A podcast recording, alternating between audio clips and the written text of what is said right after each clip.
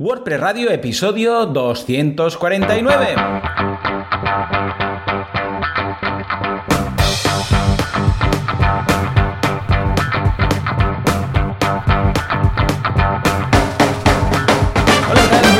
Todos y bienvenidos a WordPress Radio, el eh, programa, el podcast en el que hablamos de WordPress, eh, que es un CMS, la mar de cuco, lo usan unas cuantas personitas, más de la mayor, más de la mitad de la población mundial que tiene web, mm, ¿vale? Eh, especialmente contando CMS. Y nada, pues aquí contamos qué cositas hacemos. ¿Quién hace esto? Pues Javier Casares, fundador, creador de Internet y el que pone las IPs cada mañana. Y Joan Boluda, servidor de ustedes, director de la Academia de Cursos para Emprendedores, boluda.com. Y si todo va bien, pues ahí al otro lado del cable tenemos a Javi. Javi, ¿qué tal? ¿Cómo estamos? Aquí estoy, al otro lado del, cable. Estos días, además, la, semana pasada estuve en, una mitad de, Granada y quiero hacer un poco de. empezar duro. Venga, venga, claro que, sí, ¿por qué no? Me pegan, me pegan bronca los oyentes. A ver, ¿por qué? ¿Por qué? ¿Qué has hecho? ¿Qué me sabe mal. Bueno, a ver, antes de nada, estos días lo que digo, he estado viendo gente y em, una vez más, a ver, sé que decimos cosas y que parece que seamos influencers o algo, pero quiero dejar, claro, quiero dejar claro que en, muchas cosas de las que explicamos, las, las hablamos un poco desde nuestra experiencia, ¿vale? Con esto quiero decir que cuando, cuando comentamos de algunos plugins, de algunas formas de hacer, de determinadas cosas que creemos que nos gustan más o menos, no significa que eso sea así porque lo decimos nosotros, ¿vale? Y, pongo un ejemplo que, me han comentado un, par de veces y es, a ver, he de reconocer que es verdad que, nos hemos metido un poco con Elementor y los otros editores visuales. Sabía que iba por ahí, sabía que iba por ahí. Sí, sí, a ver, porque obviamente. Es la piel fina, ¿eh? Esto, madre mía. Sí, sí, no. A ver, ya te digo, ¿eh? hablándolo con la gente lo entiendo. Sí. Y seguramente yo, yo, lo, yo lo sé, ¿eh? que, yo tengo un humor un poco distinto. Sí, sí, sí, Y entonces a veces digo cosas que luego no tal. Pero bueno, simplemente, por ejemplo, eso, pues que nosotros, tanto tú como yo, somos muy de Gutenberg, aunque al principio le metimos mucha caña. También. Pero yo en su momento, he de reconocer que pues siempre he sido siempre he sido muy pro Gutenberg y, y muy por lo nativo de WordPress, es decir, si puedes evitar cualquier cosa extra, pues mejor. Pero también soy muy consciente de que ni todo el mundo es técnico, ni todo el mundo sabe de marketing, ni todo el mundo sabe de contenidos, ni todo el mundo sabe de alguna cosa. Y entonces, en el caso este, por, seguir con el ejemplo de Elementor, pues si a la gente le va bien editar su sitio con Elementor, pues para adelante. O sea, yo viendo un poco el futuro, que a mí personalmente...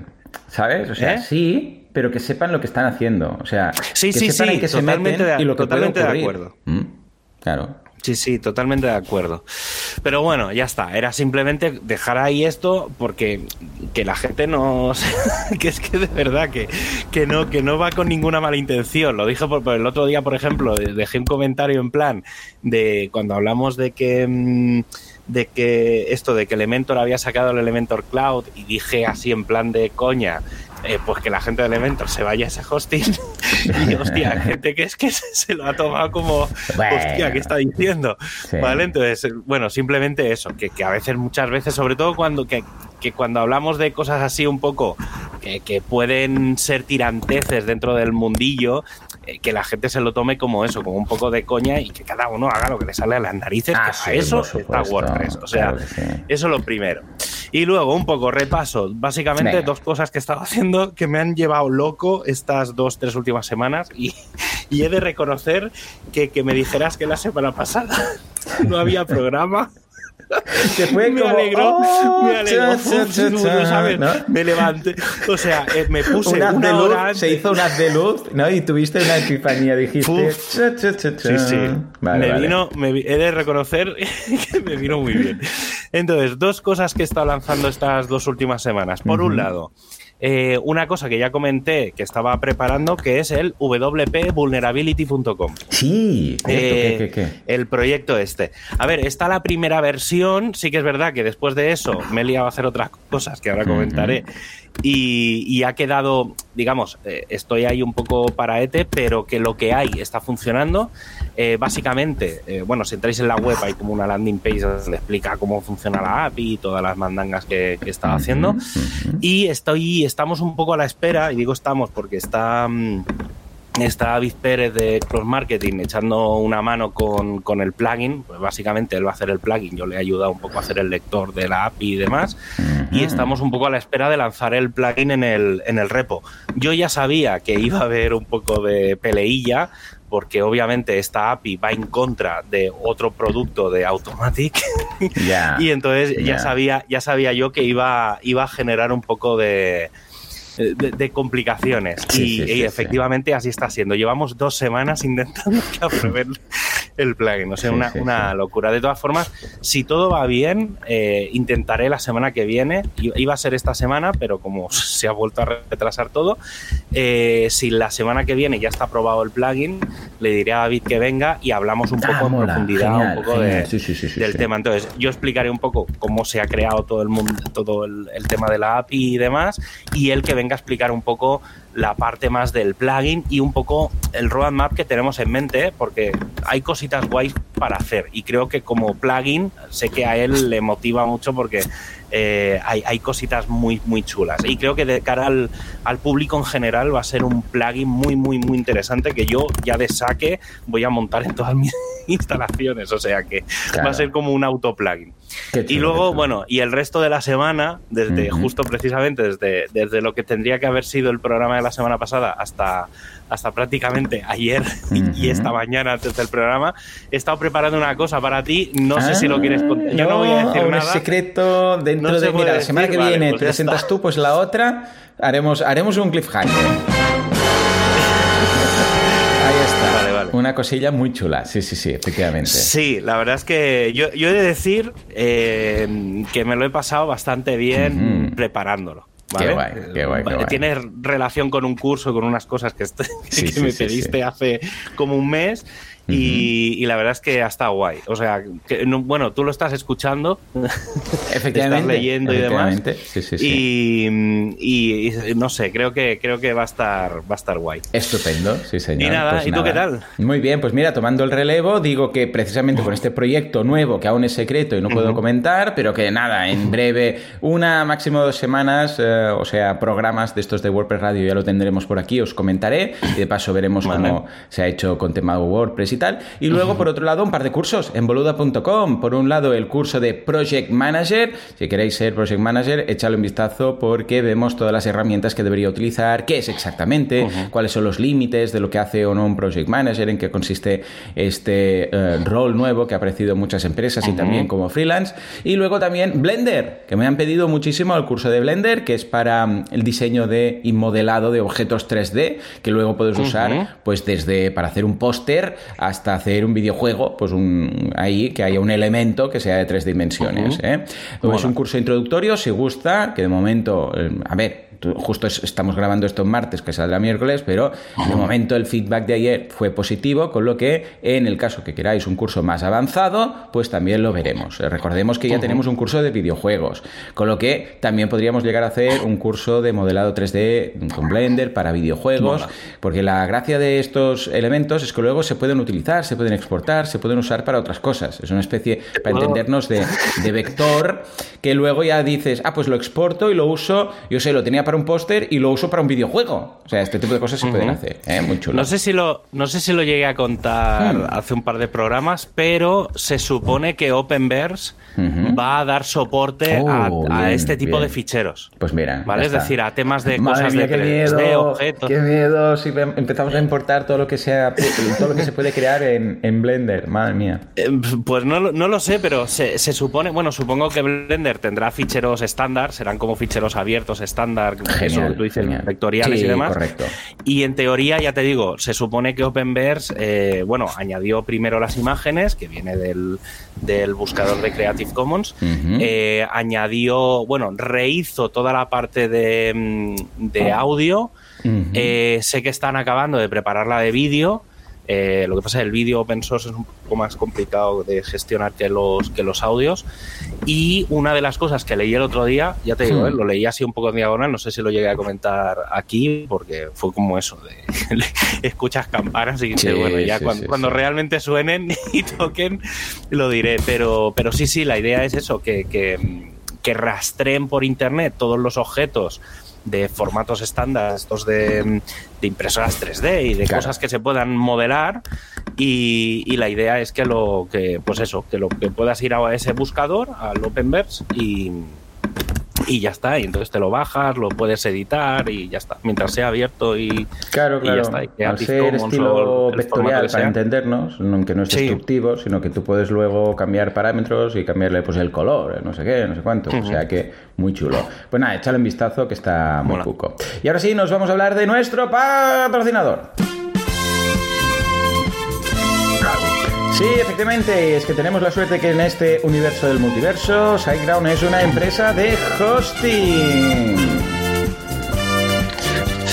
Que ojo que no siempre es así. Hay algunos casos en, por ejemplo, en, sin ir más lejos, en el universo N-13, que está aquí al lado, ¿eh? O sea, es una cosilla que dices, si me, me equivoco, pues, eh, SiteGround, ¿qué fabrica? Patatas fritas, patatas fritas de estas de si haces pop piano y stop, pues hay unas con el logo de SiteGround, tal cual, eh, igual, muy ricas, eso sí. Pero aquí, si haces un site con SiteGround, no hay stop. Bueno, bueno, bueno. ¿Puedo explicar una anécdota? ¿eh? Venga, va, cuenta, Tienes que has dicho lo de las patatas fritas y yo justo delante de casa, bueno, en, el, digamos, en el edificio que hay enfrente de enfrente, eh, fabrican patatas fritas, las mejores patatas fritas que ¿Qué me dices? ¿En serio? Sí, sí, sí. Qué casualidad. ¿no? lo digo porque a lo mejor a lo mejor tiene alguna relación y en otro multiverso de estos. son patatas fritas de estas de, bolsa, ¿no? Para entendernos. Sí, sí, sí. Se, mm. llaman Peña Gallo, por si alguien quiere buscarlas. No, no sé, no están. O sea, sé que las venden, se pueden comprar por varios sitios de España, incluso las exportan y son brutales. O sea, son muy, muy, muy, muy ricas. Bueno, vamos a lo, que, a lo, que, a lo que nos toca. Que también suma. Sí. Venga, va, vamos, a, vamos a la actualidad. Uh, ay, digo, la, sí, exacto. No, no, no, Vamos a hablar de SiteGround. Si eres un profesional de la red, has de tener los recursos garantizados. Un servidor solo para ti, en los que puedas seleccionar pues, las CPUs, por ejemplo, pues, pues en, en, el caso este, pues puedes seleccionar entre 4 y 32 cores o la memoria RAM, pues entre 8 y 128 GB de RAM. Y si lo que necesitas es espacio, pues tienen discos SSDs de 40 GB, ¿vale? Hasta un tera de espacio. O sea que sí, yo que sé, por ejemplo, nosotros que alojamos los podcasts y tenemos vídeos y cosas de estas, pues venga, a ir metiéndole disco, disco, disco. Eh, un alojamiento flexible que permite escalar fácilmente cuando lo necesitas. Por ejemplo, vas a hacer una promoción, pues aumentas los recursos con un par de clics y ya está. Y luego cuando te cansas, pues, pues lo reduces otra vez. Ya, está. Sí, para eso está, es flexible. Y nada, ya está. Lo tenéis todo en Por un momento, en lugar de aumentar los, los recursos con un par de clics, parece que ibas a decir otra cosa. Actualidad, prestualidad o qué pasa con Gutenberg, el editor y el 6.0. Madre mía, ¿qué año nos espera?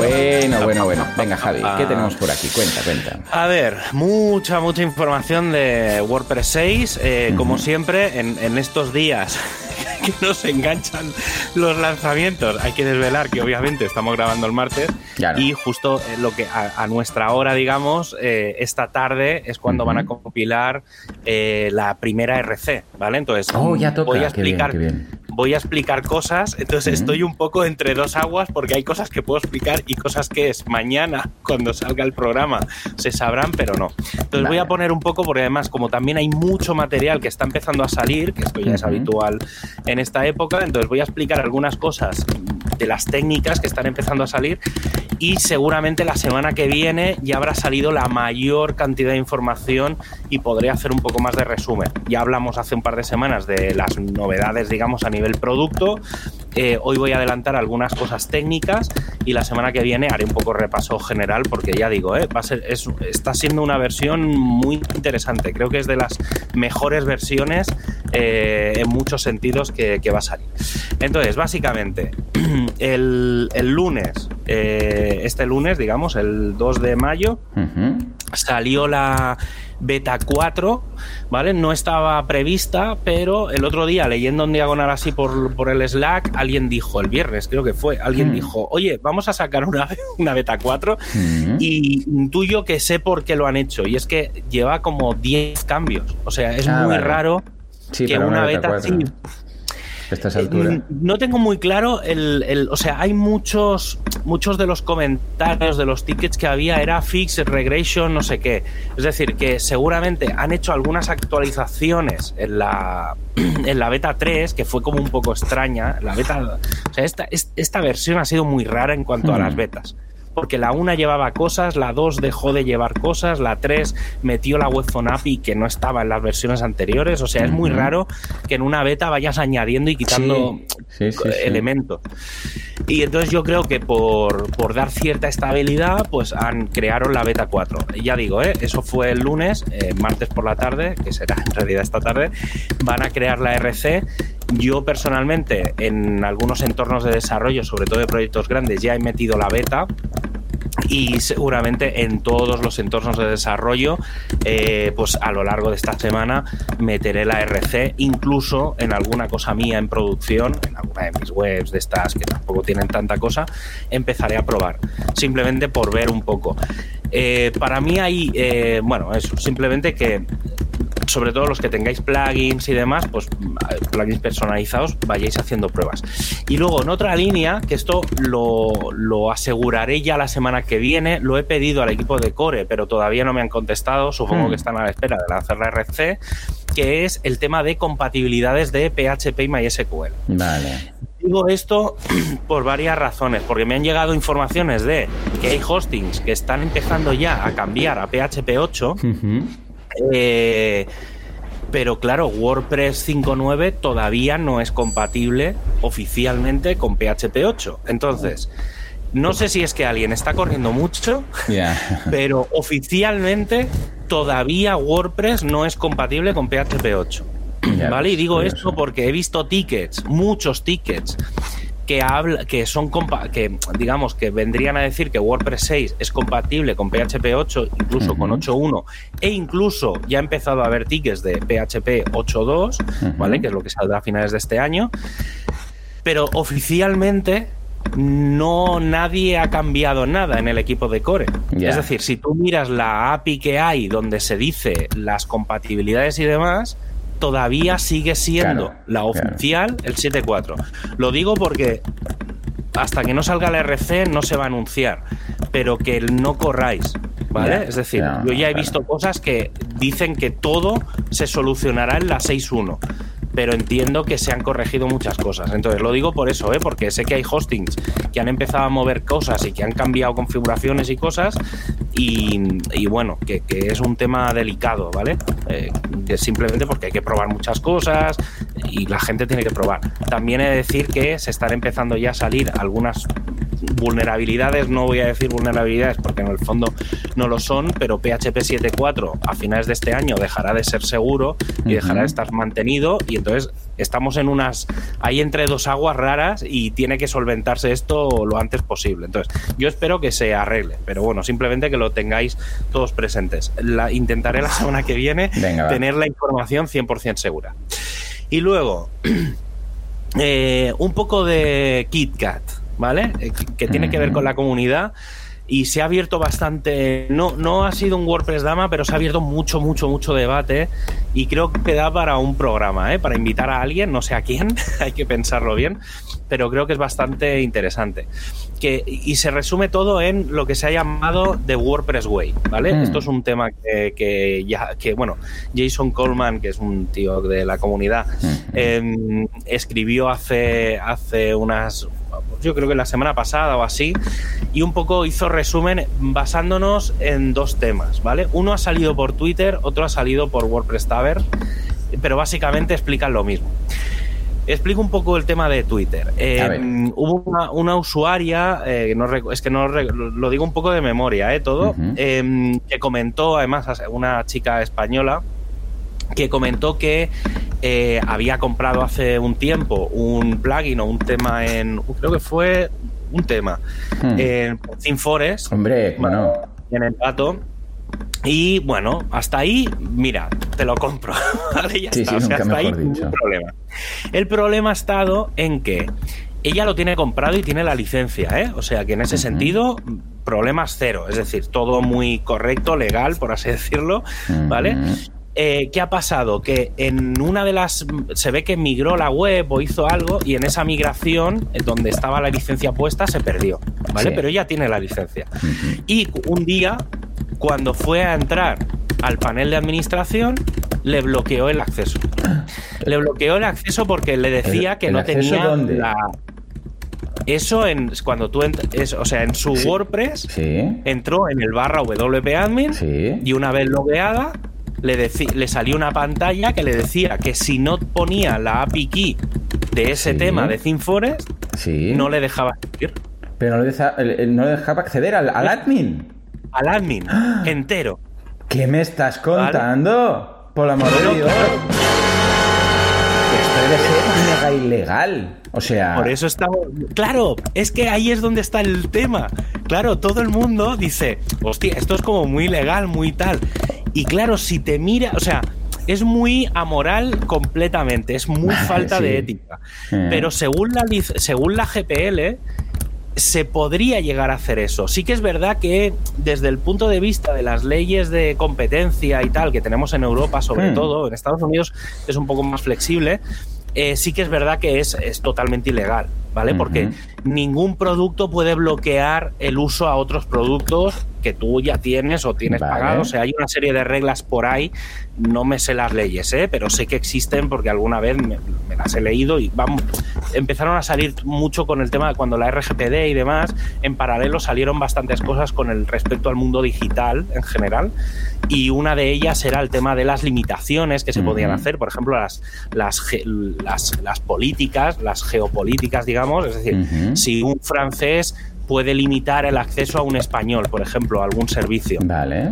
Ese tipo de cosas están documentadas y son legalmente están establecidas. Y entonces, claro, se abrió, bueno, no, no te puedes ni imaginar. Bueno, Dejaré el, el enlace a Twitter ¿eh? del hilo, pero claro, los comentarios. Y claro, esto empezó mucho en España, en español, empiezan los hilos en español, y luego alguien lo lanzó a- al inglés, ¿vale? Gente de la comunidad española que, mencionando a la comunidad WordPress y demás, Claro. y a Y demás, y entonces la bola se ha hecho un poco grande. Y esto, justo unos días después, leo en WordPress Tavern eh, uno que dice el plugin de MemberPress, que es un plugin súper conocido, seguro Mm. que tú lo conoces mucho. Sí, sí, sí. en- decía básicamente que los habían bloqueado. ¿Vale? Hmm. Es decir, de WordPress. Entonces, en este caso no es tan exagerado el proceso, pero claro, pasa una cosa que, que se sale de ese WordPress Way, Ya, ¿vale? Que ahora es eh, cuando no tienes la licencia, es decir, si, bueno, más que cuando no tienes la licencia, tú te instalas MemberPress, haces tus cosas, le metes tu licencia y tal, y cuando le tocaba renovar, no se ha renovado. ¿Qué ha pasado en ese momento? Sí que es verdad que en este caso puedes entrar al panel, puedes hacer todo y demás, pero todas las funcionalidades de MemberPress dejan de funcionar. Es decir, si tú tenías algo restringido en la web, esa restricción ha desaparecido. ¿Vale? Entonces tú imagínate que tenías cerrado al público un montón de cosas y automáticamente cualquiera puede verlas, porque el plugin como no tiene, entre según ellos, como no tiene la licencia, pues te bloqueo su utilización. A ver, eh, claro, eh, un poco es eso, el WordPress Way, los que llevamos muchos años haciendo cosas con WordPress, eh, sabemos un poco la línea en lo que se supone que WordPress hace. Es verdad que WordPress tiene su propia forma de hacer determinadas cosas, su propia forma de programar, tiene sus propios coding estándares, es decir, a nivel de desarrollo tiene sus historias y una de las cosas históricas de WordPress, o al menos que siempre se han gestionado así, es que los plugins eh, son GPL. ¿Vale? Entonces, aunque la GPL no lo dice claramente, el WordPress Way, o sea, la forma esta de el buen hacer de WordPress, lo que viene a decirte es que si tú no pones la licencia, lo que no tienes es soporte y actualizaciones. Pero no se bloquea el uso de ese plugin, a menos que sea un SaaS o que tengas alguna cosa tal, pero yo que sé, por ejemplo, nosotros que tenemos el, el WP Auto Translate, pues sí, nos vamos lanzando cada dos, tres meses, pues lanzamos alguna versión con alguna actualización, pues si no pones la API key, el plugin funciona, pero no tienes actualizaciones. Correcto, correcto. Un poco eso es el WordPress Way, ¿vale? Eh, bueno, pues obviamente pues se ha montado otro pitote porque esta gente, pues claro, o sea, es que ha dejado de, funcionar eh, el plugin directamente. Es como si no tuvieras plugin, como si lo hubieras tenido y lo hubieras dado a desactivar. Pues lo mismo. Obviamente, ya te digo, ¿eh? Mm, no es que sea ilegal desde el punto de vista purista, hmm. pero sí que se sale mucho de todo lo que es el, eso, pues el WordPress Way, un poco el, el buen hacer o las, las normas no escritas que hay dentro de la comunidad WordPress, ¿vale? No lo sé. Yo esto lo dejo si quieres opinar. Yo lo he lanzado como información, ¿eh? O sea, noticias, sí que es verdad que contextualizado, pero da ya digo, ¿eh? Da para, da para yo creo, ah, mira, yo si el desarrollador le da la gana de decir, no, en mi panel de settings, o sea, de opciones del plugin dentro de tu admin, si se caduca, pues la, en este caso, pues, se bloquea o, se, o desaparece las opciones premium, porque igual tienes, claro, depende de cómo lo tengas, ¿eh? Porque igual tienes la versión gratuita gratuita del repositorio con unas cosas bloqueadas, la premium y cuando pasa tal, puedes hacerlo, lo veo, lo, vería, incluso lo vería correcto, el hecho de decir, pues mira, no se puede seguir usando, ¿vale? Porque ha pasado X tiempo, pero bloquear el admin bloquear el acceso al admin de tus otras cosas, estoy seguro, es lo que decías tú, que es que es ilegal porque que un, que, un, producto bloquee otros productos, que yo tenga mi WordPress y un plugin y no pueda entrar, o sea, y si tengo una emergencia, si tengo que actualizar WordPress, y si pasa cualquier cosa, o sea, no puedo ver mis usuarios. Porque, porque no he pagado una licencia, o sea, porque no he renovado la licencia de un plugin premium puntual. Venga, por el amor de Dios, pero que estamos locos. O sea, lo veo, pero estoy seguro que decías tú que no puede ser legal. es que. Claro, lo de, ojo, lo, del, lo de la panel de opciones del propio plugin, a ver, lo llego a ver mm, aceptable. O sea, si, si se explica de una forma y hay un preaviso o algo así y tal, mm. hombre, no creo que sea muy bonito llegar y de repente no ver nada y bloquear, sí, pues, tal. Yo te digo que fue bloqueo completo, ¿eh? Claro, pero un bloqueo completo del admin, estamos locos. Venga, vamos, es, que, es, como si no pagas el agua y, y, te cierra la puerta a casa y no puedes entrar. Ah, no, hasta que no pagues el agua no entras en casa. ¿Perdona? Ciérrame el agua, no, la casa. Es muy, buen, ejemplo, es muy buen ejemplo, ¿eh? o sea, es decir, sí, sí, no pagas la factura del agua y en vez de cortarte el agua, te cierran la puerta de casa. sí, sí, es, es muy buen ejemplo. Claro, aquí entraba otra cosa y era que eh, Envato, que es la empresa que hay, digamos, detrás de Cinfores y demás, es australiana. Entonces, claro, no entraban ni las leyes europeas ni las estadounidenses. Entonces era como, claro, que se nos escapaban a, a todos se nos iban porque claro las leyes australianas no se la, aquí no se las sabe nadie. Más o menos las entre, entre Europa y Estados Unidos más o menos sabemos un poco cómo van las cosas. Pero en otras partes del planeta la verdad es que yo no sé cómo funcionan. Y entonces claro ahí entra un punto en el que se te escapa un poco. Y estaban diciendo a ver si la propia fundación WordPress hablaba, hablaba con la gente de Embato y tal para eh, un poco poner límites a este tipo de prácticas. Ya digo, ¿eh? no sé cómo está el tema, lo dejo ahí, podéis, eh, dejaré publicado el, el tweet y si queréis pues seguir, comentar o lo que sea, pues bueno, ahí ya digo que hay, hay mucha, mm, hay, hay bastante sentido común, ¿eh? O sea, me esperaba más haters, más tal, pero es que es, como que todo el mundo, todo el mundo está, sí. todo el mundo está un poco por, por la labor. Vale, comento cositas de WordPress 6 en concreto. Ya digo, ¿eh? hace un par de semanas en el último programa eh, expliqué un poco las novedades a nivel de producto. Eh, sí que comenté cosas de, web performance, que ahora voy a entrar en otros temas. Pero bueno, han salido algunas funciones. No quiero tampoco entrar en temas muy técnicos, pero simplemente por si algún desarrollador escucha algo que le puede ser útil. Vale, mira, se ha incluido un nuevo filtro que permite modificar el comportamiento de las imágenes. Yo esto tengo una ligera idea de por qué se está haciendo, hmm. ¿eh? pero bueno, ya llegaremos. La función se llama WP Content IMG Tag.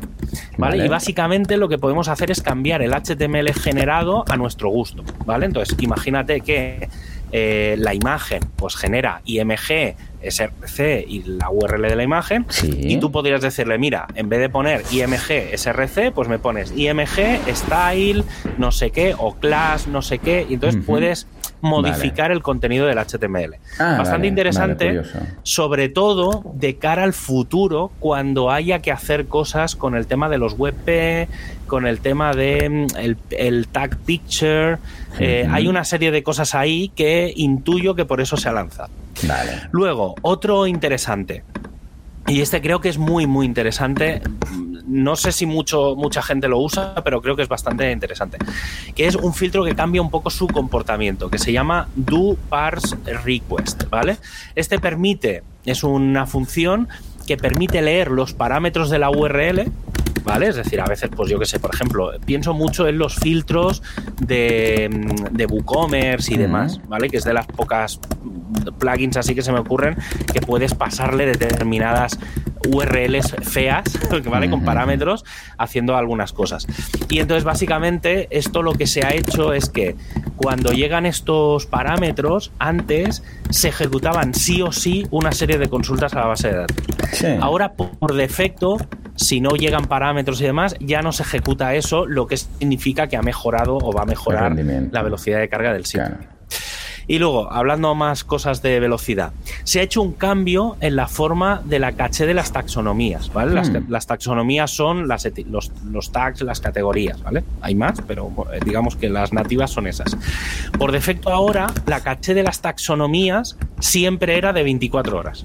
Vale. Vale, y entonces lo que se ha hecho es eliminar, digamos, esa restricción y normalizar el comportamiento al del resto de cachés. Ah, ¿Vale? Entonces, es decir, ahora las cachés, entre comillas, son ilimitadas y cuando las invalidas bajo demanda, pues se recachean. Vale. Entonces, si una categoría o un tag no cambia, es decir, tú puedes ir añadiendo, por ejemplo, muchos posts, pero si esos posts no tienen esa etiqueta, pues el contenido cacheado de esta etiqueta no va a cambiar. Vale. Porque no tiene, no tiene sentido que cambie, porque no, le has añadido nada ni, ni, tiene tal.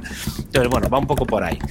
Eh, y sí, hablando de cachés, em, se han mejorado, esto ya lo, he ido comentando también estas semanas, se han ido mejorando mucho las funciones relacionadas con el tema de caché. ¿vale? La caché es un tema bastante potente dentro de WordPress 6 y va a serlo dentro de los próximos por varias razones.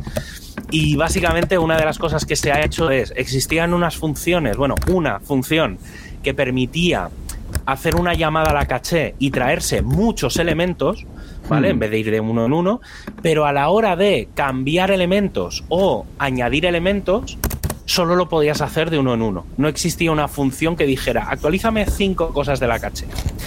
Y lo que se ha hecho es, digamos, normalizar o crear esas nuevas funciones para que en vez de hacerlas de una en una, eh, pues puedas guardar en la caché 10 cosas a la vez, en vez de tener que ejecutar 10 veces la misma función. Obviamente esto desde el punto de vista de performance, volvemos a lo de antes, eh, también.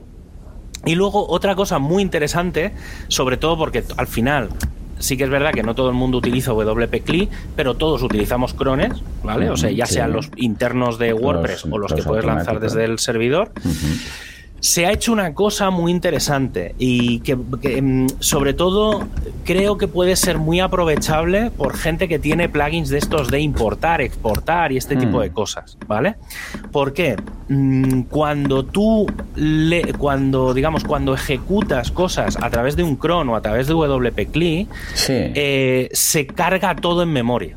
Y la memoria va creciendo, va creciendo, va creciendo. Y cuando acaba el proceso, se vacía la memoria.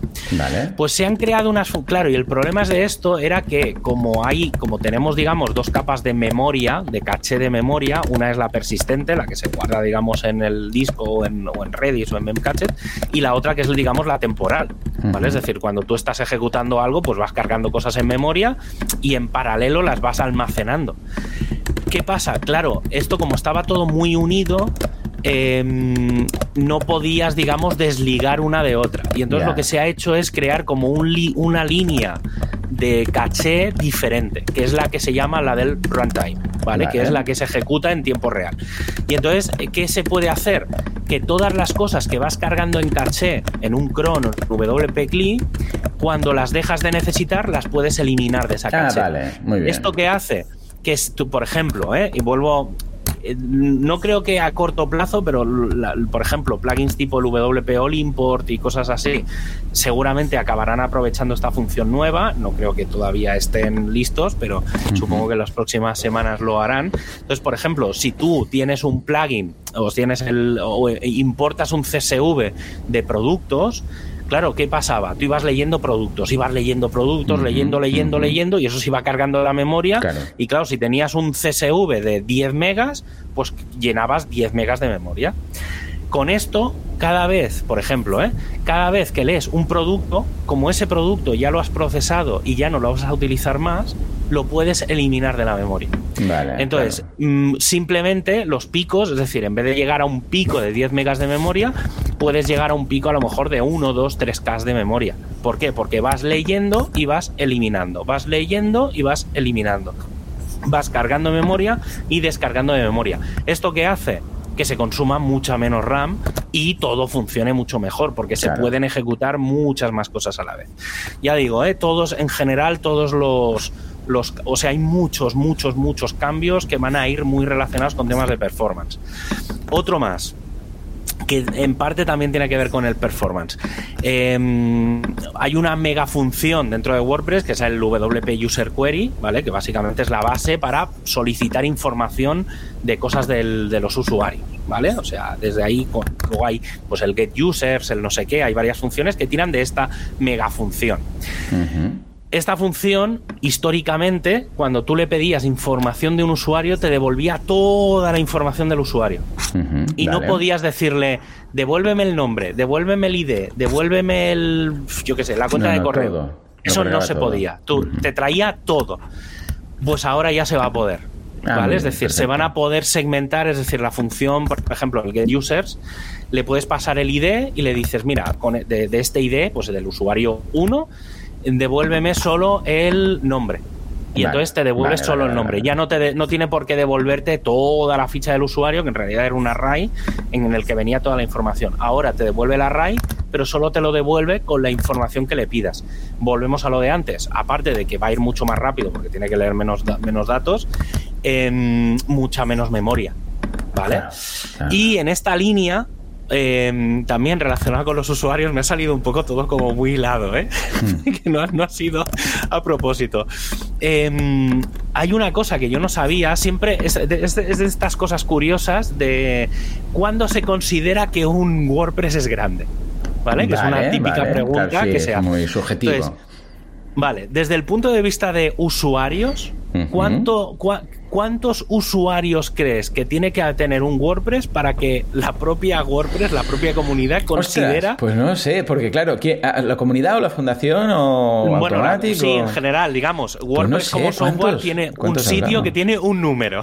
Sí, sí. ¿Vale? Que este número ya existía, ¿eh? Vale. ¿Cuánto dirías que es? Ah, no sé, ¿cuánto- 100.000, ¿cuántos sé, usuarios me- crees que son muchos? Me, me lo Mil. invento, Sí. 100.000. Yo sé, ¿eh? Sí, 10.000.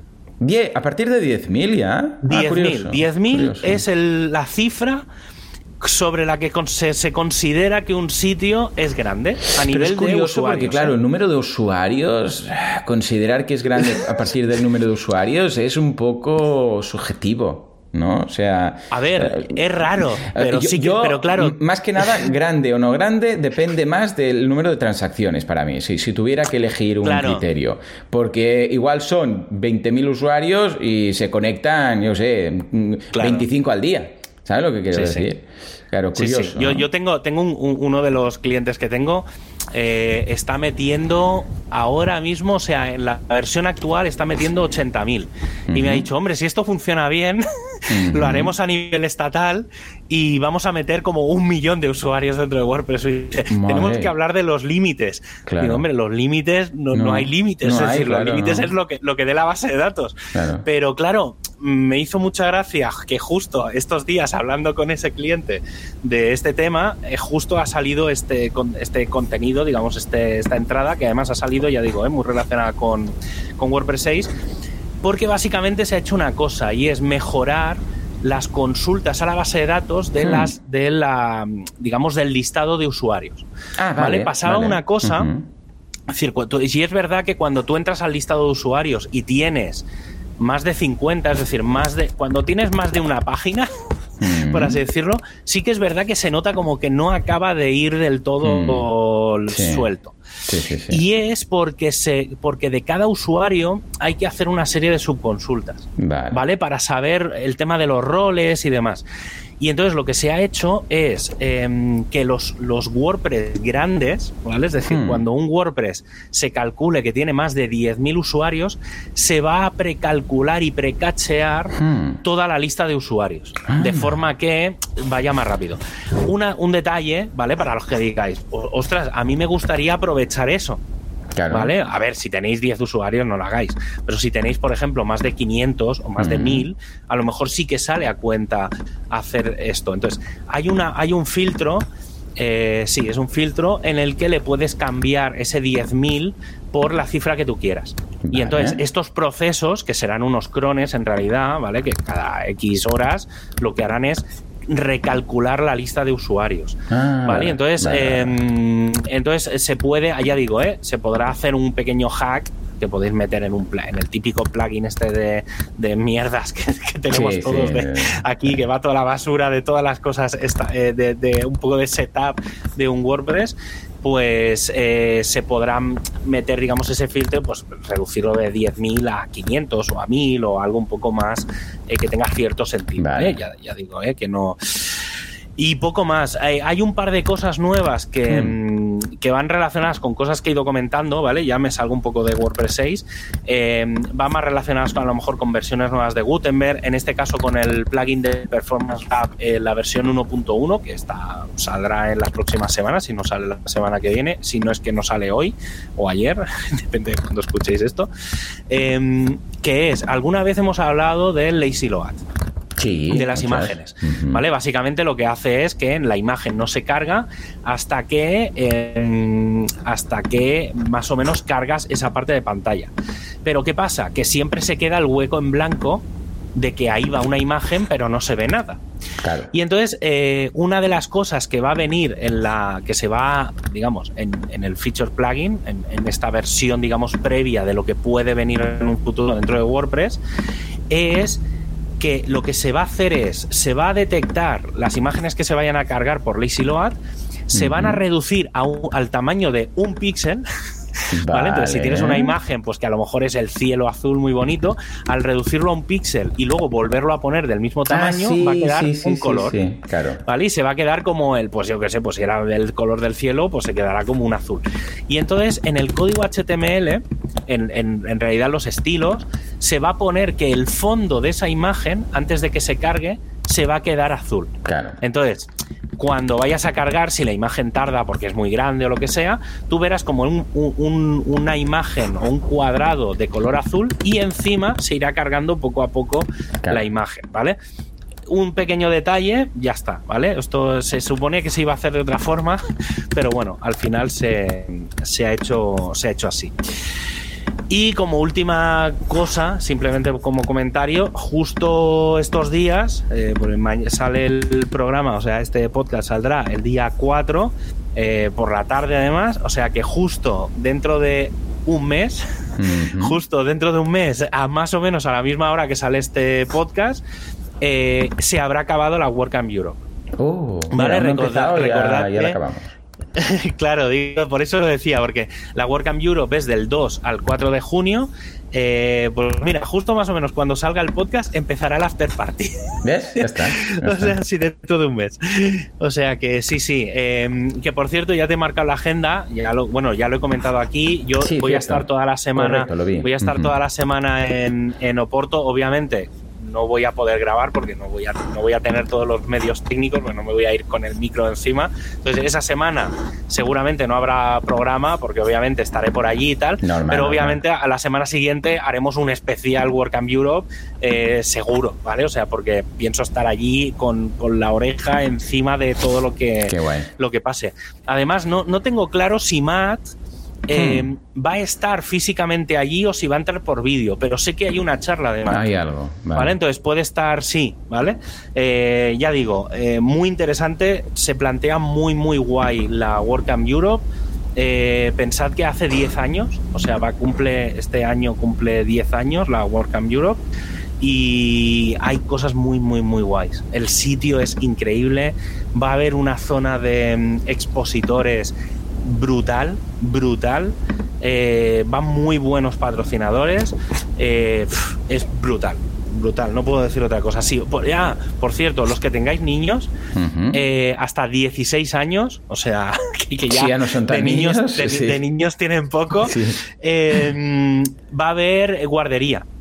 Ah, Servicio de guardería gratuito. Los tres días todo para que los padres que tengáis niños y queráis ir y queráis olvidaros de los niños durante la WordCamp, los podréis encalomar allí, que habrá gente que se encargará de, de los niños. Y otra cosa que han dicho, que bueno, que tiene cierta lógica, porque la idea es que vayan dos, tres, cuatro mil personas, es que eh, cuando estemos dentro del en el interior, aunque las mascarillas en Portugal en teoría no son obligatorias ya, cosa que también pasa en España y en otro, en general prácticamente en todos los sitios, eh, sí que va a ser muy, muy, muy, muy, muy, muy recomendable que todo el mundo la lleve. Mm. ¿Vale? Es decir, que seguramente el evento todavía este año eh, veremos a todo el mundo pues con mascarillas y demás personalmente yo todavía sigo llevándola y demás, o sea que no me parece, mm. no me parece una mala, una mala idea, aparte porque claro, gente de muchos países del mundo, muchas posibles variantes.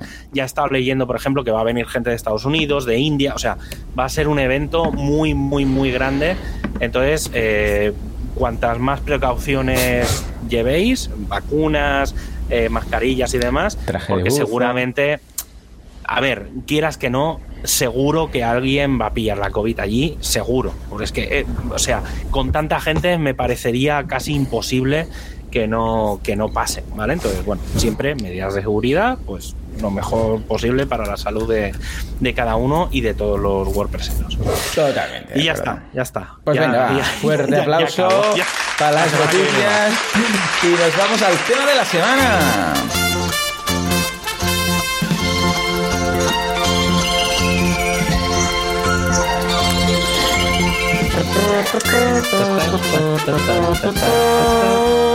Bueno, bueno, bueno, Javi, te cuento. Estos días he estado haciendo, porque de vez en cuando, aunque yo tenga ya como mi pack de plugins que suelo utilizar habitualmente y que digas, bueno, estos con los que trabajo y tal, eh, siempre voy, cada X tiempo voy revisando, a ver, ¿no? Porque no te quedes encallado con un plugin que dices, bueno, siempre he tenido este, siempre uso este, porque hay cosas nuevas y que igual no estoy perdiendo algo, ¿no?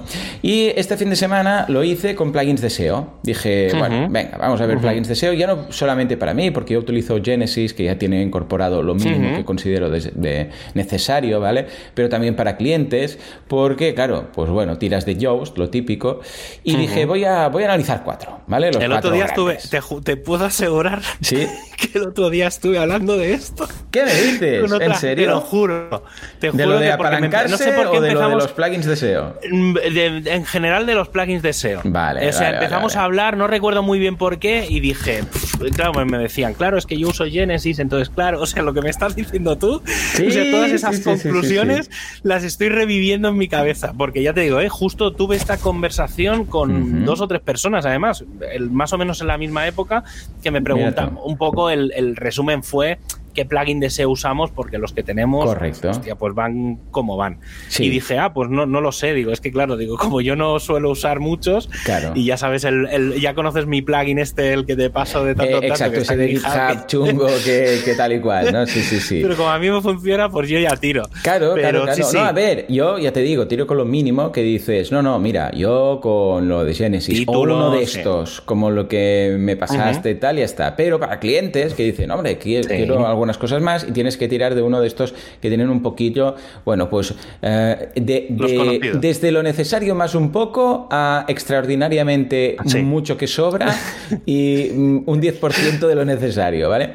Bueno, y son sí. cuatro, grandes cuatro, ¿vale? Tenemos uh -huh. eh, el más histórico, que es el All-in-One SEO Pack, era sí. pre-Yoast, ¿vale? Que yo de hecho recuerdo que lo usaba, incluso recuerdo que Yoast se quejaba de ciertas cosas y recuerdo leer, leer su, su blog eh, cuando so, solamente tenía un blog diciendo voy a lanzar un plugin de SEO y tal, ¿no? Y lo recuerdo perfectamente que dije, uh -huh. ah, pues mira, este que sabe mucho y lo sigo hace tiempo, tal y cual. Luego, claro, se ha convertido en un dinosaurio el tema, pero vamos. Uh -huh. uh, ¿Qué sería el siguiente? All-in-One SEO Pack, por un lado, perdón, All-in-One -huh. SEO por un lado, Yoast SEO por otro. Luego, Rank Math, que también seguramente lo habréis escuchado en muchas ocasiones, Rank Math SEO. Y finalmente, The SEO Framework, ¿vale? Estos cuatro son los que probé. De hecho, también incluso Uh, hice una encuesta en mi grupo de Telegram, tengo un, uh, perdón, en mi canal de Telegram, tengo un canal de Telegram a cerca de 2.000 personas que están, si vais a boluda.com barra Telegram podéis estar ahí, y de vez en cuando hago encuestas y pregunté, ¿qué plugin de SEO os gusta más? Y bueno, la respuesta fue que en un 59% Yoast, ¿vale? En un 31% Rank Math, en un 5% All-in-One SEO, que me he sorprendido que uh, Rank Math ha arrancado tan fuerte comparado con All-in-One SEO, que hace mucho tiempo que estaba por ahí. Y finalmente un 4, ahora mira, justo un 5% de SEO Framework. Pues este pobre desgraciado, el de, de SEO Framework, uh -huh. resulta que es el que más me gusta de todos. Claro que sí. Los probé todos. A ver, cosas que uh -huh. me tiran para atrás. Instalar un plugin y que de repente me diga, me salte un asistente, ¿vale? Que me quita del, del admin de WordPress, me lleva a otra uh -huh. cosa que no tiene nada que ver, que no me es ni, la, ni WordPress por ningún lado. Que dices, Dios mío, ¿qué ha pasado con mi site? ¿Vale? Y que te diga que te tienes que conectar a su sistema rollo Jetpack ¿vale? De uh -huh. conéctate aquí. Esto ya a mí, personalmente, esto me revienta, ¿vale? Uh -huh. O sea, es un plugin de SEO. ¿Qué me estás contando? Y APIs y llamadas y no sé qué. O sea, uh -huh. no. Otra cosa es que, bueno, cuando tú lo conectes, haya por ahí en algún momento, si quieres, un asistente, pues aquí, pero que ya que te quite y que te haga conectar algo, perdona, conectar, ¿de qué estamos hablando? Y sí. esto me lo hacía tanto RankMath como uh, um, all in One, ¿vale? Sí. Que dices, por Dios, ¿qué, ¿qué, qué, dices? Y luego todo lo que sobra. O sea, lo que he valorado es los plugins que tienen mier menos mierda, ¿vale? Para entendernos. Es decir, colores por todos lados que no pintan nada, o sea, que en el admin de repente ves ahí en colorcitos en el menú de la izquierda. Para mí, ya, pecado mortal, que una y es que soy muy purista estas cosas. Y que en el menú de la izquierda, en el menú del admin, te aparezca todo en, en blanco, ¿no? Todos los títulos en blanco, ese gris tal. Y de repente uno en lila, a mí me revienta. ¿Vale? O sea, vamos a, vamos, vale, sí, se puede hacer, muy bien, pero pon, pon, pon lo normal, como el resto de, de plugins. De, WordPress Way, ¿no? Claro, de WordPress Way, o incluso en settings, porque no puedes poner de, no, tu, tu plugin ahí, y además que ocupa dos líneas, porque es súper largo, y queda ahí un tocho, o añades más padding arriba y abajo. Eh, esto rompe lo bonito que es el, el, admin. Bueno, no sé si bonito, pero lo ordenadito que está. Bueno, en fin. Sí, pues sí, nada, sí. empecé a mirar y de todo lo que había, el que más me gustó por su simpleza, por su WordPress Way, por su... Ojo, que tiene, tiene upsells incluso. Lo que pasa es que no están en el admin. Tiene unos upsells, unas extensiones, pero no tiene la versión pro, sino que tiene pues unas extensiones puntuales para ciertas cosas, ¿vale? Pero que lo tuve que buscar, o sea, tuve que ir a la web de, de, de, de SEO Framework y uh -huh. buscar a ver qué tenía de extensiones y y tal, porque en el admin, o sea, si está, es mega discreto porque no lo he encontrado. Además, usa la setting page API, o sea, API, o sea, que, que no es colores por todos lados, ese típico, esa página típica de, de, un plugin que entras y ves que se ha cargado todo lo, todos los estilos y todas las cosas de WordPress y ha metido ahí un PHP mm, que haga por ellos. No es WordPress Way ni por asomo, ¿no? Y esto Yoast, ojo, también lo hace. Tú ves las metaboxes de Yoast eh, que tienen los posts y dices, esto, mm, esto aquí es un pegote Perdonen, pero esto es un pegote. Que, ojo, son aspectos em, eh, estéticos. Vale, de acuerdo, pero mm, no sé, no lo veo, ¿vale? Cuando ves una metabox que dentro lo que hay ahí, cosas que no tienen que nada que ver, cosas con punto, eh, con borde redondo, no sé qué, dices, mm, pero no ven que esto queda aquí como embutido, ¿vale?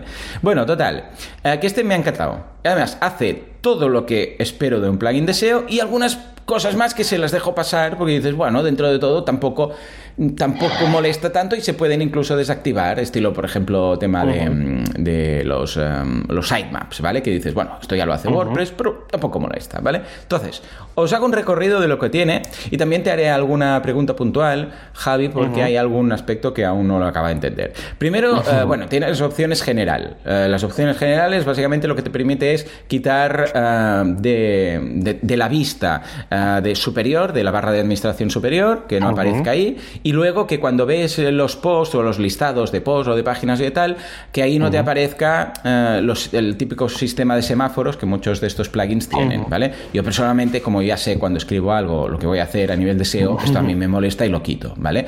Básicamente es esto. Y luego te permite que en el excerpt y en, o sea, que en la description, meta tag description y en la etiqueta SEO, ah, perdón, title, pues te aparezca un contador del, del, número de caracteres que te queda, incluso pues ves ahí como una barra a medida que te acercas al límite, rollo, ojo que todo Google te lo va a cortar, ¿eh? a partir de aquí. Esto te lo... Bueno, pues esto lo puedes activar o desactivar. Luego, tiene también el tema de las canonical, que te dice si quieres que detecte el tema de las canonical, del HTTPS, para que no haya temas de duplicidad. Luego también te pregunta cómo quieres eh, gestionar el tema del timestamp, es decir, de si quieres meter la hora o no quieres meter la hora en las timestamp. Y luego las exclusiones, de hay algo que quieras que no se indexe, que no, o sea, un custom post type que digas, no, este no, porque hay muchos custom post type que son internos, que realmente ni siquiera están en el frontend, con lo que dice, yo sé, pues uh, custom layouts, no sé qué, o formatos o cosas de estas raras, pues estas les dices, esto olvídate como si no existiera, te lo quita del sitemap, te lo quita de todos sitios. Claro, los del core puede más o menos saberlo, pero los de los plugins, claro, un plugin de SEO ignora si un plugin ha añadido un custom post type que, está fuera o que está dentro, ¿vale? Y el único punto de estos generales que no acabo de entender es el tema de eh, que ellos mm, comentan como performance settings, ¿vale? En performance settings hay un apartado que dice eh, query alteration settings, o sea, eh, alteración de la query. Y te dice que, así tal cual, lo traduzco directamente, bueno, lo tengo en inglés, seguramente debe estar traducido también en español, pero os digo una traducción así rápida. Dice, alterar la query permite más control de la jerarquía de tu sitio. Esto para mí nada es lo mismo, no, no, no entendía nada que me ha dicho, ¿vale? O sea, ¿qué? Y luego dice, si tu página web tiene cientos o, eh, miles de páginas, estas opciones pueden afectar a la, a la performance. ¿vale? Y entonces me dice, ¿quieres activar la...? Me dice que hay dos formas de activar esto, en data, o sea, por base de datos, por un lado, o bien por site, en el otro lado. Y me dice, si quiero activar esto en la búsqueda de resultados, o sea, enable search query alteration, y luego en archive query alteration. Me lo he mirado, lo he leído tres veces, o cuatro, o cinco, y no sé qué me está contando. Es lo único que no acabo de entender aquí. Javi, ¿cómo lo ves? Ayer, ayer me mandaste una captura. pantallazo, y, sí. Y te, contesté, perfecto. Sí, sí, ni me lo tuve que mirar porque sabía perfectísimamente de qué iba esto. Claro, es que no acaba de explicar. Alteración de la query es hiper genérico. ¿Qué quiere decir? alteración de la query. Sí, además esto, esto es que, claro, va muy relacionado con el tema de las cachés. Entonces, eh, y claro, tiene mucha relación con el performance. Imagínate, mira, te voy a poner un caso eh, que, es mucho más sencillo. Imagínate que no le pones las URLs guays a WordPress. ¿Sabes? Que van con los parámetros. Interrogante, igual, no sé qué. Efectivamente. Claro, y entonces, por ejemplo, tú imagínate que estás en el contenido 100, ¿vale? Por lo tanto, la URL sería, pues yo qué sé, me lo invento, ¿eh? boluda.com barra interrogante p igual a 100. Correcto. y después haces una búsqueda sobre esa misma página. Y entonces el parámetro de búsqueda en WordPress es la S, ¿vale? Entonces sería ampersand S igual a eh, hola, ¿vale? Porque busca hola. Entonces, claro, tienes dos parámetros, la P y la S. Correcto. Claro, pero también podrías tener la misma web y el mismo resultado poniendo barra interrogante S igual a hola, ampersand P igual a 100. Vale. La URL es, es la, o sea, el contenido resultante es, exactamente el mismo. Claro, son dos variaciones. Pero claro, tienes en una es en una URL tienes P y S y en la otra tienes S y P. Correcto. Imagínate esto con 10 parámetros. Ya, locura. Claro, las combinatorias, en este caso tenemos solo dos combinatorias porque es una opción o la otra. Pero con tres parámetros, claro, esto es exponencial. Entonces, ¿qué es lo que se suele hacer? Esto es muy genérico, ¿eh? lo hablo para que sirve para cualquier proyecto. ¿eh? eh y ahora lo, llevo al tema del SEO. El tema que es que normalmente una de las cosas que se suele hacer cuando tienes muchos parámetros o trabajas con parámetros es ordenarlos. ¿Vale? Entonces, cuando te llega una URL, lo que se suele hacer es coges todos los parámetros, digamos el, el, nombre del parámetro, los valores da un poco igual, y lo que haces es, lo que se suele hacer es ordenarlos alfabéticamente. Anda, de curioso. Esa forma, no sabía. Claro, de esa forma las URLs siempre serán iguales. es decir, vale, que alguien te llega con la P y la S y tú dices, no, no, yo primero siempre pongo el post y luego pongo las búsquedas, ¿vale? O sea, un poco la ordenación te la pones como te da un poco la gana. Y entonces que de esa forma, si una vez, si alguna vez te llega una URL con los valores al revés, tú haces como una redirección interna o hace, bueno, puedes hacer una serie de cosas. Yo históricamente, por ejemplo, lo que hacía era una redirección 301 contra mí mismo en la que eh, ordenaba los parámetros y entonces le daba al usuario la URL correcta. Y claro, ¿eso qué pasa? Nos vamos al punto SEO. Claro, canónicas, bueno, entiendo que ya más o menos os habéis hecho una idea en general de, por dónde van los tiros. El tema es contenidos duplicados, básicamente. O sea, lo que puede generar es una, es una duplicidad. Va muy relacionado eso, sobre todo con, con que a WordPress le puedes pasar cualquier parámetro y demás. Em, si los parámetros no están controlados o demás, pues se puede hacer. Por ejemplo, si tú a una URL le pasas otra vez el parámetro P, él intenta eliminarla porque no tiene sentido, porque te llegaría dos veces. Claro, ¿vale? te llegaría la URL chula, porque ya sabes el ID, pues barra blog, barra eh, hola, ¿qué tal? Interrogante P igual a 100. No, coño, hola, ¿qué tal? o P igual a 100. Entonces, ese tipo de duplicidades hay que eliminarlas. Luego, otra cosa es dónde lo quieres hacer, si lo que tú dices, del page, de la base de datos y demás. Obviamente, hacerlo siempre en la base de datos es más costoso en el sentido de que, claro, tienes que hacer una serie de cálculos, pues irte a la caché y demás. Si la web está cacheada, es bastante rápido. Pero bueno, va un poco por ahí. Esto sobre todo también se hace mucho en las CDNs. Precisamente por esto, para no tener mil veces la misma imagen eh, cacheada de formas diferentes porque le pasas varios parámetros o varios tamaños y demás, y entonces se suele hacer. Es, bastante práctica habitual, ¿eh? no suele hablarse mucho de ello, pero desde el punto de SEO es muy, muy, muy importante eh, que cuando llega una URL la limpiemos ¿vale? Porque si no te pueden atacar. Claro, sí, sí, sí. El clásico es, pues, y sobre todo en un WordPress, pues yo qué sé, pues eso, eh, interrogante A igual a 1, A igual a 2, A igual a 3. Claro, el contenido es el mismo, pero tienes infinitas URLs que te están fastidiando. Entonces el canonical es muy importante precisamente por eso. Eh, por y va un poco en esta relación, ¿eh? O sea, otra cosa es que lo hablen por temas de performance y demás pero en realidad tiene más que ver con los canonicals que no con temas de performance. Vale, entonces aquí, ¿qué demonios hago? O sea, ¿le, activo el Search eh, Query Alteration uh, y el Archive Query Alteration o no? Yo, yo personalmente, si lo lleva, es algo que yo activaría.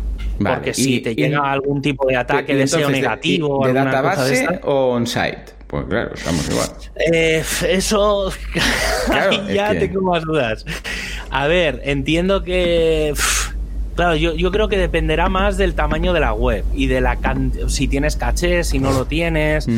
Eh, depende un poco mucho. Si no tienes caché de base de datos, es decir, si no tienes un Redis o alguna cosa, te diría que es mejor hacerlo por página. Mola por, por, caché de página. Si tienes caché de base de datos, pues en la base de datos está bien. O sea, al final, porque es más, digamos, es más consistente. Se almacena una vez y ya está. Seguramente el de página se cachea en la caché de página y cada vez que se regenera la caché, se tiene que recalcular ese, ese contenido, ese componente.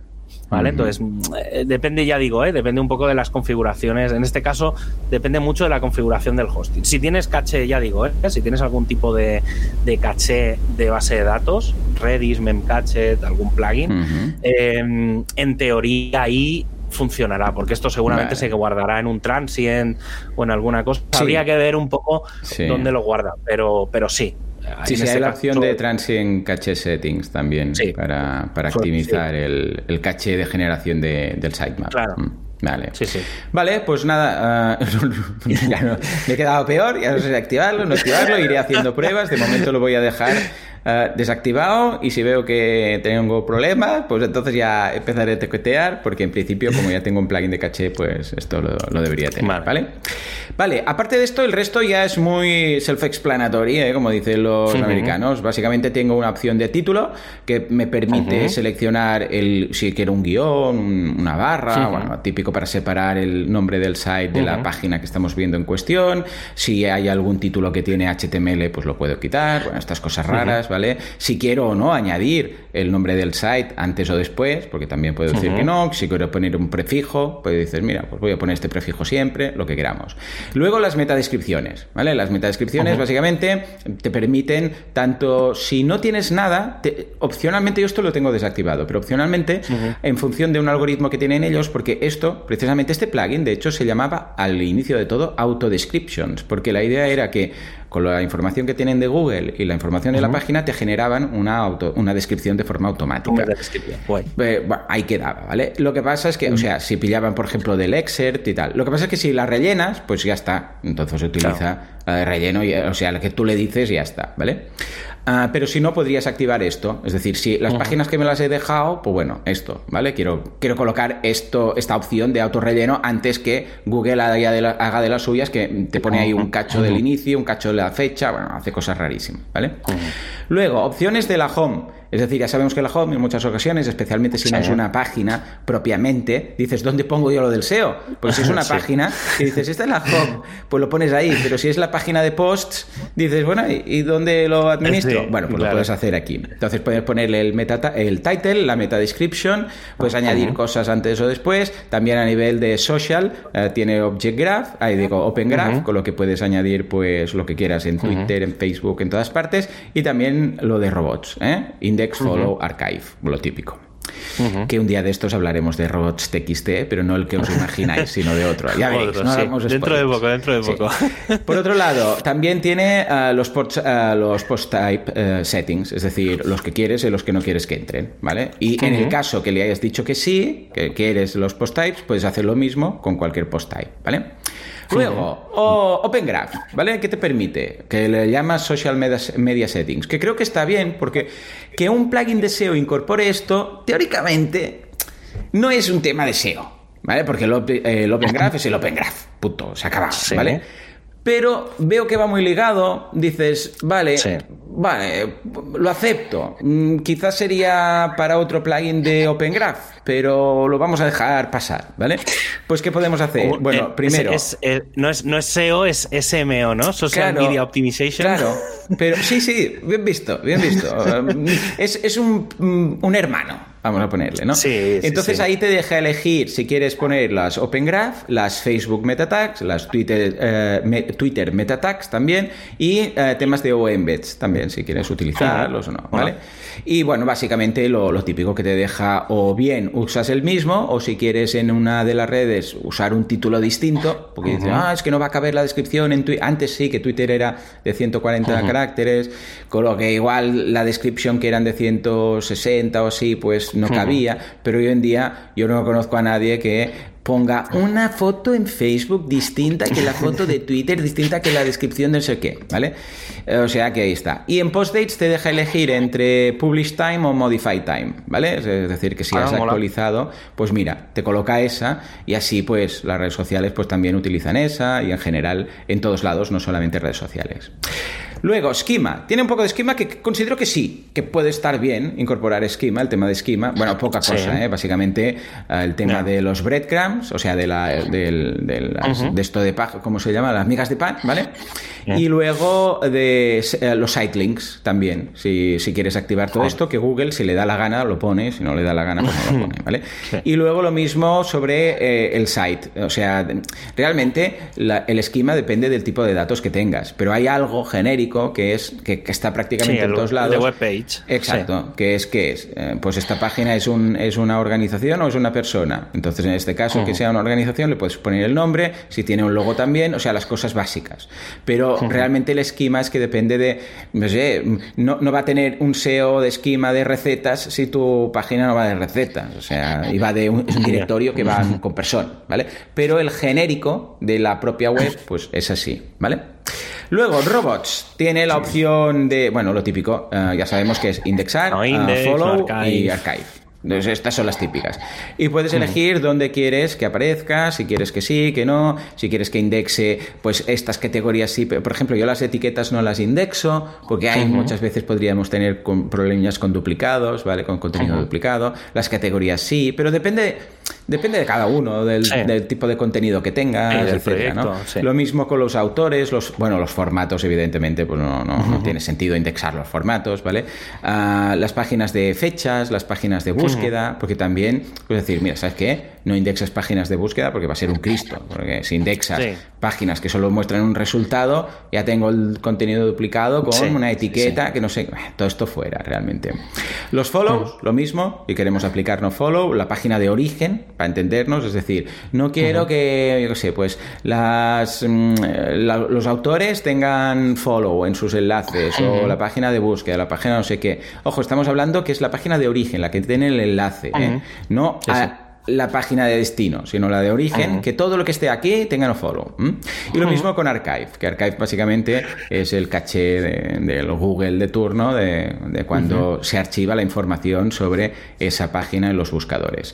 Y nada, podemos elegir a nivel global de categorías, taxonomías, custom post types, etcétera, o todo el site. ¿eh? También puedes decir, no, no me indexes nada de este site, o, o no me archives nada de este site.